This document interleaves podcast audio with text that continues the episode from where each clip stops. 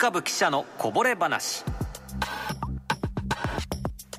木曜日のこの時間は産経新聞大阪本社文化部の渡辺圭介デスクに新聞記事の裏話やとっておきのこぼれ話などを紹介していただきます。スタジオに来てくださいました。渡辺さんおはようございます。おはようございます。よろしくお願いいたします。渡辺さんには座右の銘はありますか？うーんっていう話を放送前にされて。ええ特になんかこれっていうのはないんですけどね。あそうですか。あの人に厳しく自分に甘くぐらいかな。ダメじゃないですか。そこをひっくり返してはいけないじゃないですか。いやもう自分に甘く あのやっていけないって。俺のものは俺のものお前のものも俺のもの的な。まあ意外とドラえもんの名言はねあのいいのが多いというかね。まあドラえもんを感動するセリフ多いですよね。確かにあのねこんなバカなことを書くのは本物のバカに違いない いや別にそれ感動しないですけれども。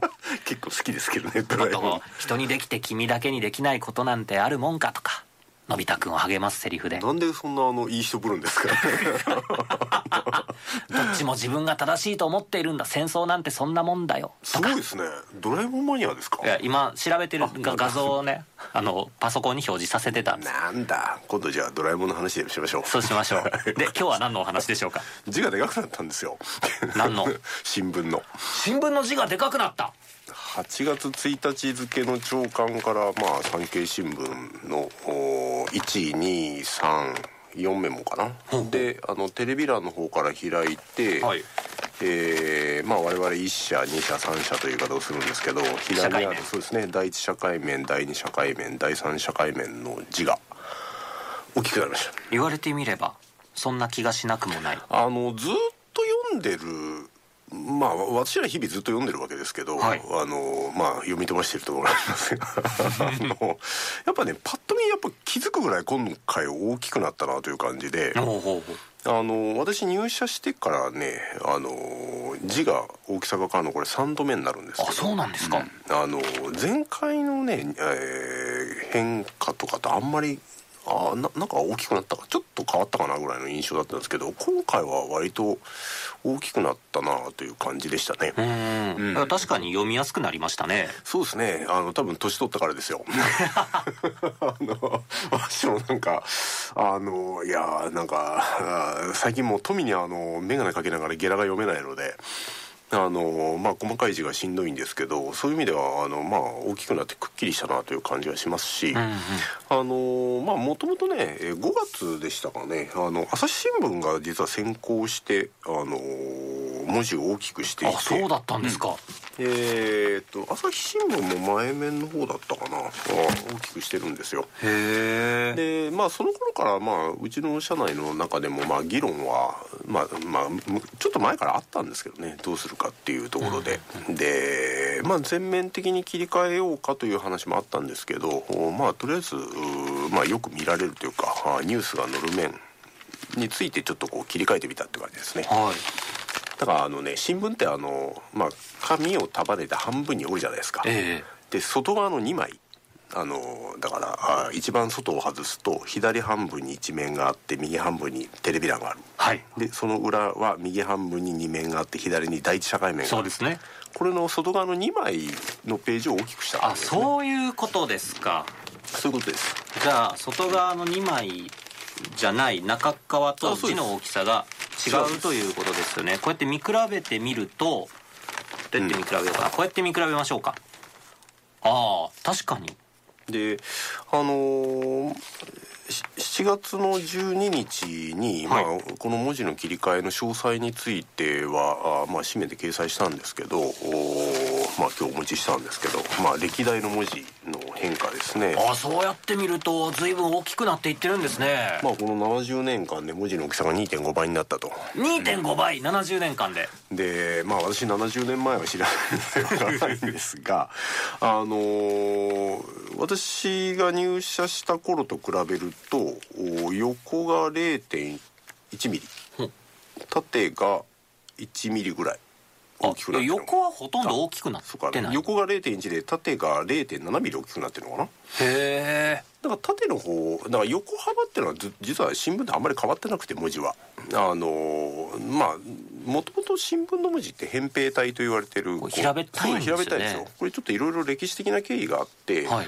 まあ、国の方からあの要はあの細かい文字使うなとはあはなんでかっていうと視力が悪くなって兵隊さんが確保できなくなるからっていう。ああそんな理由だったんですね。というまあ戦前のいろんなまあこの新聞に対するまあ統制があってですね。でまあ当然そのお難しい字使うなってなったらひらがな増えていくと。じゃあどう情報量を確保するかっていうところで文字を潰しては扁平にしたっていう経緯があってでまああーまあそれ結果的にまあこの新聞の文字の拡大史ってまあどっちかというとこう横よりが縦にどうこうす あの正方形に戻していくかっていう歴史をたどってるんですけど、まあやっぱりね扁平体ってあの文字としては非常に読みにくいのであのまあ縦にこうまあ正方形に近くなっていくっていうのはあの読みやすさっていう意味ではすごいあの大事なことですし文字のデザインとしてあのもともとこのフォントなんかもね別に扁平にすることを前提にしてるわけではないので文字って。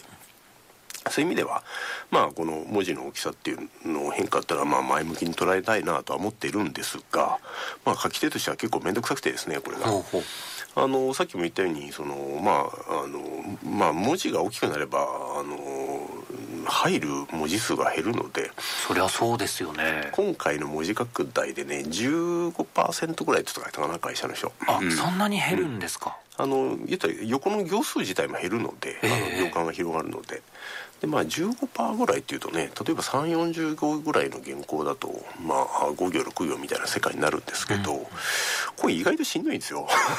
そうですね。長い原稿の方が割と削りやすいというかで当然あの文字数減らすから情報量減らすってわけにもいかないので、まあ、情報量を維持しつつこの、おまあ、どう文字を減らしていくかってなると、まあ、結局シンプルな文体に落ち着いていってしまうというところでは、まあこう例えばまあ記者の個性であるとかねまああのこう独特な文体を持ってるような記者ってのはこういう時はなかなか苦しい思いがするんですけどね。まあただねあのまあ私も冒頭言ったようにこれで3度目なので、えー振り返ってみた時に最初はやっぱりこうなんか行数をどう変えたらいいのかっていうね、えー結局どんどんあの減る減る方向にはなってましたから、はい。あのなんかその辺意識した覚えはあるんですけど知らないうちに慣れていったっていうこともあるのでまあ多分知らないうちに慣れていくんだと思います。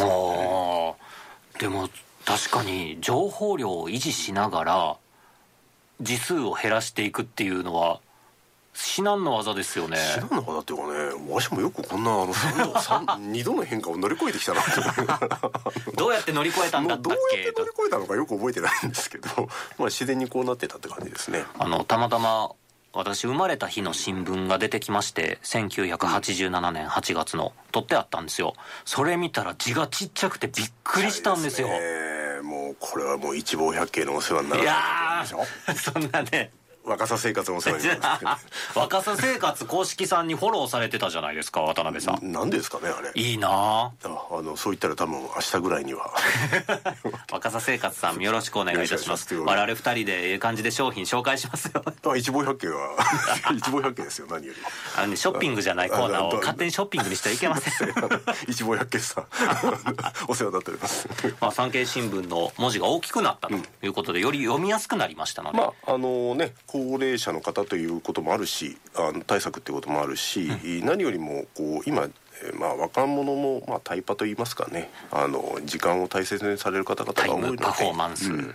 まあ、端的に情報を得やすい文章という意味でもこの文字の拡大というのはあ若い方にも新聞を取っていただく契機になればなというふうには思ってますけど、はい、ぜひ産経新聞、えー紙面見てみてください、えー渡辺圭介さんにお話を伺いました。文化部記者のこぼれ話でした。渡辺さんどうもありがとうございました。